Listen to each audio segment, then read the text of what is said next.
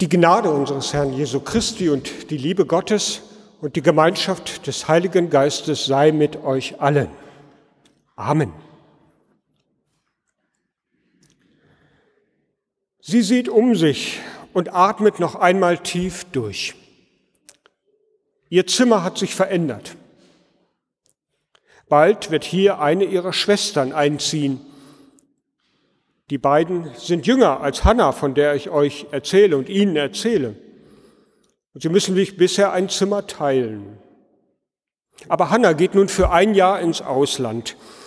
Ein anderes Land, eine andere Sprache, eine andere Familie, eine andere Schule, einfach alles anders. Das wartet nun auf Hannah. Sie hat sich beworben und hat den Platz in einem Austauschprogramm im Ausland bekommen, hat sich riesig darüber gefreut, natürlich auch wie die Eltern. Hannah war aber auch gleich klar, dass sie nun ihr Zimmer räumen muss. Nun hat sie ihren Koffer gepackt, 20 Kilo plus Handgepäck. Ihre Sachen hat sie sortiert, Lego Friends verkauft, Bücher verschenkt, die, die sie behalten möchte, in ein paar Kisten getan. Die Poster von Harry Potter, die liegen mittlerweile im Altpapier, die Zeit ist nun vorüber. Hannah wird wiederkommen, ja, aber der Abschied vom Kinderzimmer, der fühlt sich irgendwie merkwürdig an im Bauch. Noch einmal nun im Bett schlafen. Und morgen steht dann der Abschied an. Wenn sie daran denkt, dann bekommt sie ein ganz merkwürdiges Gefühl.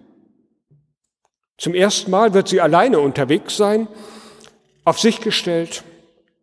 Und so schaut Hannah sich an diesem letzten Abend noch einmal um, sieht die leeren Regale, den leeren Schrank. Ihr Blick fällt aus dem Fenster, wo langsam die Sonne untergeht und das Zimmer in ein rotes Licht verwandelt. Höchste Zeit, dass er verschwindet. Jakob hat seinen Bruder Esau betrogen. Esau ist nur ein paar Minuten älter als Jakob, aber das reicht, um nach den traditionellen Überlieferungen des Volkes Israel vom Vater den besonderen Erstgeburtssegen zugesprochen zu bekommen. Der Segen, der besagt, dass wenn der Vater einmal nicht mehr endgültig da sein wird, nun dieser Erstgeborene das Oberhaupt über die Familie sein wird. Und Jakob ist der Jüngere, wenn auch nur ein paar Minuten. Und Jakob hat darum seinen Bruder um diesen besonderen Segen betrogen. Den hochbetagten, blinden Vater getäuscht, sich die Kleidung von Esau angezogen, die Stimme verstellt. Also sagen wir mal böse, ein Segenserschleicher. Sein Bruder ist, wie ihr euch vorstellen könnt, wütend, stocksauer, bis an die Haarspitzen.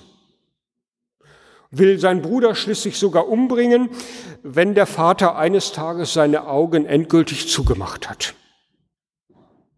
Jakobs Mutter ahnt, was da kommt. Irgendwie hatte sie auch seine Finger ihre Finger im Spiel. Es ging um ihren Lieblingssohn Jakob. Und so will sie Jakob schützen. Schickt ihn weg, angeblich auf Brautschau, in das Land, aus dem sie selber kommt. Zumindest sagt sie es so, ihrem Mann. Sie tut das, damit sich die alte Geschichte von Kain und Abel, von dem Brudermord nicht noch einmal wiederholt.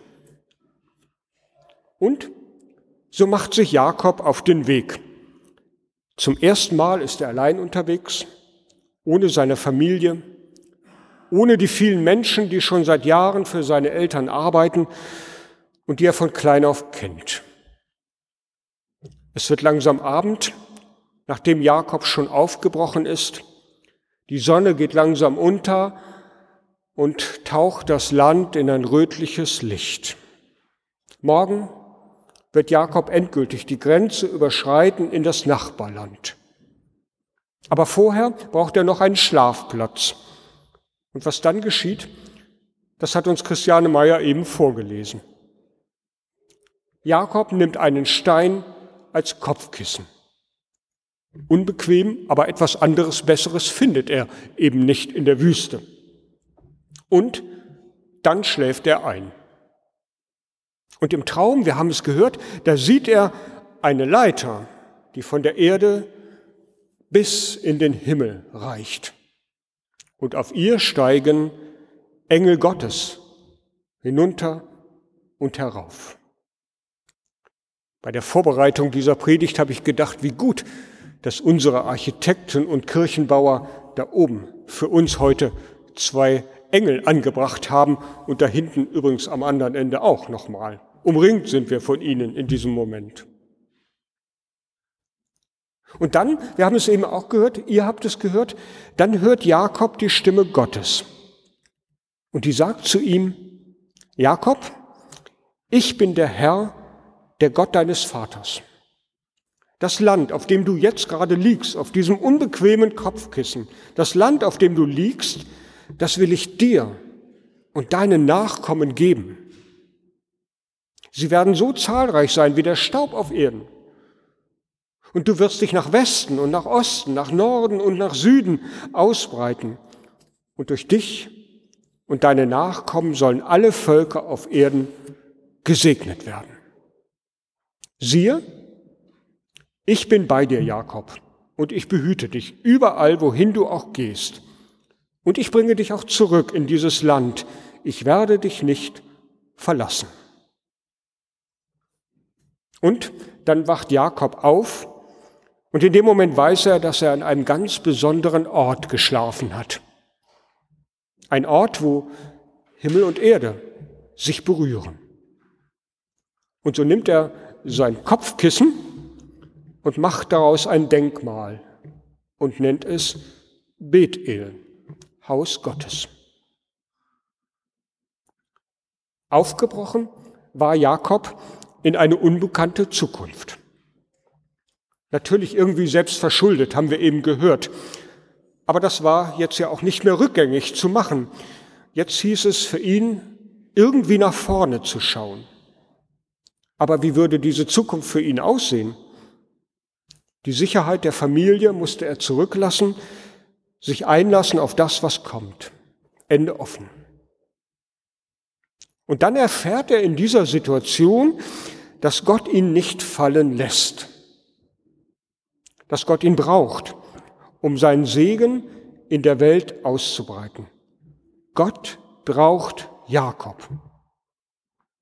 Der Fehler der Vergangenheit, der war nicht gut, natürlich nicht, und Gott war auch nicht begeistert davon, aber Gott hatte einen Plan will seinen Segen in die Welt hinausbringen und den lässt er sich nicht zerstören, auch nicht durch Jakob.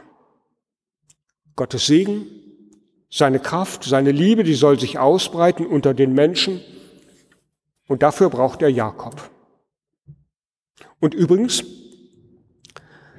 davon erzählt uns die Bibel im Anschluss an unsere Erzählung, da macht sich Jakob dann wirklich auf den Weg, und bei sich hat er, das müssen wir uns noch einmal bewusst machen, bei sich hat er nach diesem eindrücklichen Erlebnis wahrscheinlich nur seine Kleidung, die er am Körper trug, vielleicht noch das, was er in die Packtaschen am Lasttier packen konnte, ein bisschen Proviant.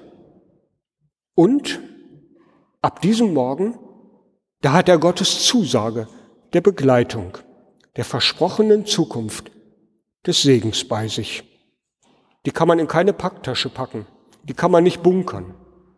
Der Segen Gottes, den nimmt man mit im Herzen, im Kopf. Und man weiß, dass der Segen sich immer wieder neu in jeder Situation meines Lebens erweisen muss. So geht Segen. Das haben wir im Unterricht gelernt am Ende. So geht Segen, liebe Leni, liebe Vincenta, liebe Lisa und David, lieber Noah, lieber Julian, Laurenz und Liam, Daniel und Tom. So geht Segen.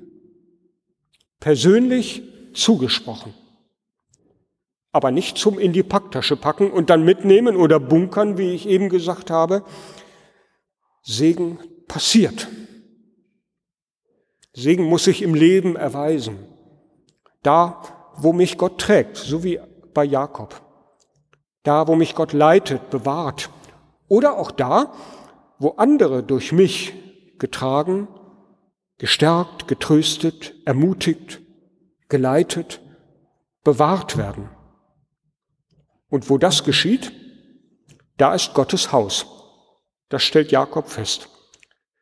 Ein Haus ohne Wände und wo sich Menschen trotzdem davon berühren lassen können, weil Gott eine Leiter hinstellt für uns, um uns zu berühren und seinen Segen nahezubringen. Übergänge liegen auch vor euch. Hoffentlich nicht wegen so viel Stress, den Jakob sich mit seinem Betrug selber eingehandelt hatte. Das würdet ihr nicht machen. Wahrscheinlich wird, werden bei euch Übergänge auch nicht immer so ganz klar sein wie vor Hannah, vor ihrem Abflug, wo sie im Ticket nachlesen kann, wann geht's los.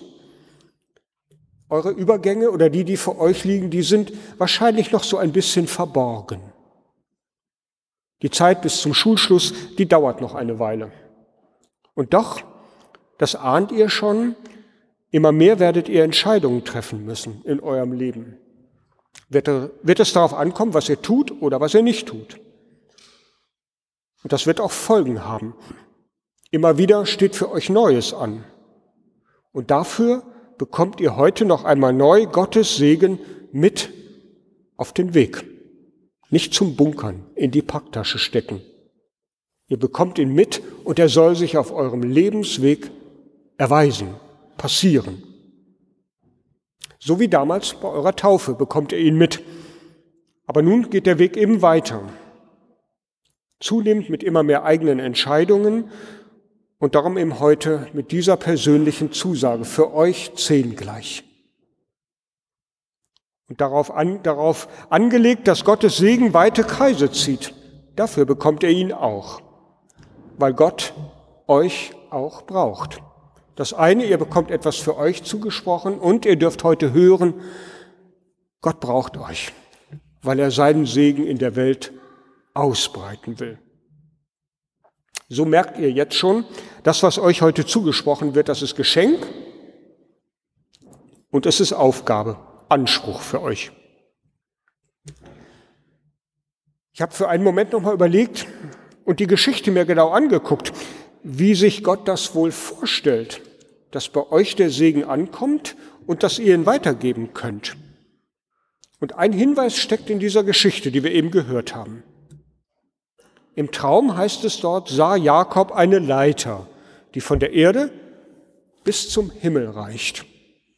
Auf ihr stiegen Engel Gottes hinunter und herauf. Engel also, Gottes Boten, unterwegs in Gottes Auftrag.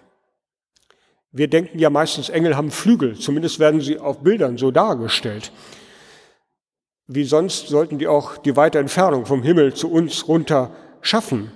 Sie sorgen für die Verbindung zwischen Gott und uns Menschen. Aber, wenn ihr nochmal drau, drau, genau darauf achtet, in Jakobs Traum ist das etwas anders. Da wird der Abstand mit der Leiter überbrückt. Engel werden auch genannt, aber Flügel nicht. Das ist für mich der entscheidende Hinweis für euch heute. Für den Abstand zwischen Gott und euch und uns Menschen. Da braucht Gott keine Flügel. Gott kommt uns Menschen immer wieder ganz nah, so wie bei Jakob, und unter Umständen ist er nur eine Leiterlänge von uns entfernt. Das nennt man Segen wenn Gott uns ganz nahe kommt. Ihr erinnert euch, Segen passiert. Da, wo Gott mir nahe kommt, mich trägt, mich leitet, stärkt, bewahrt und da, wo andere durch euch vielleicht getragen, gestärkt, getröstet, ermutigt oder bewahrt werden. In der Erzählung vom barmherzigen Samariter die wir eben noch gehört haben. Da ist es Jesus, der diesen Abstand zwischen Himmel und Erde in den Blick nimmt und den Menschen in die Bibel ein Gebot reinschreibt. Das haben wir im Unterricht gelernt. Du sollst den Herrn, deinen Gott, lieben von ganzem Herzen, von ganzer Seele, mit all deiner Kraft und mit deinem ganzen Gemüt. Und deinen Nächsten wie dich selbst. Wo das geschieht, da steht die Leiter Gottes. Gott zu uns und wir zu den anderen. Wo das geschieht, da passiert Segen. Was dann alles passieren kann, das ist unbeschreiblich viel. Das kann das ermutigende Wort sein, das ihr einem anderen sagt oder das als euch jemand sagt. Das ist die Zeit, die man vielleicht jemandem anders schenkt, der sie dringend braucht. Das kann die praktische Hilfe sein im Alltag. Im Alltag, in einer Notsituation, wie zum Beispiel bei dem unter die Räuber gefallenen. Das sind die vielen, die in der Zeit der Corona-Pandemie für andere da waren oder geholfen haben. Die waren Leiter, Engel ohne Flügel, die für andere zum Supermarkt gegangen sind oder zur Behörde oder die in Arztpraxen und Krankenhäusern bis an die Grenzen gearbeitet haben. Oder das sind die vielen, die jetzt gerade in dieser Zeit denen helfen, die in der Ukraine unter die Räuber gefallen sind. Nein, Menschen wachsen keine Flügel. Aber manchmal wachsen wir Menschen über uns hinaus und werden für andere zu Engeln ohne Flügel. Ich wünsche euch, dass ihr heute den Segen mitnehmen könnt und wisst, Gott hat für euch eine Leiter hingestellt. Die ist nicht immer so sichtbar wie die, die ich euch heute hier hingestellt habe, aber dass die da ist und dass Gott euch seinen Segen mitgeben will.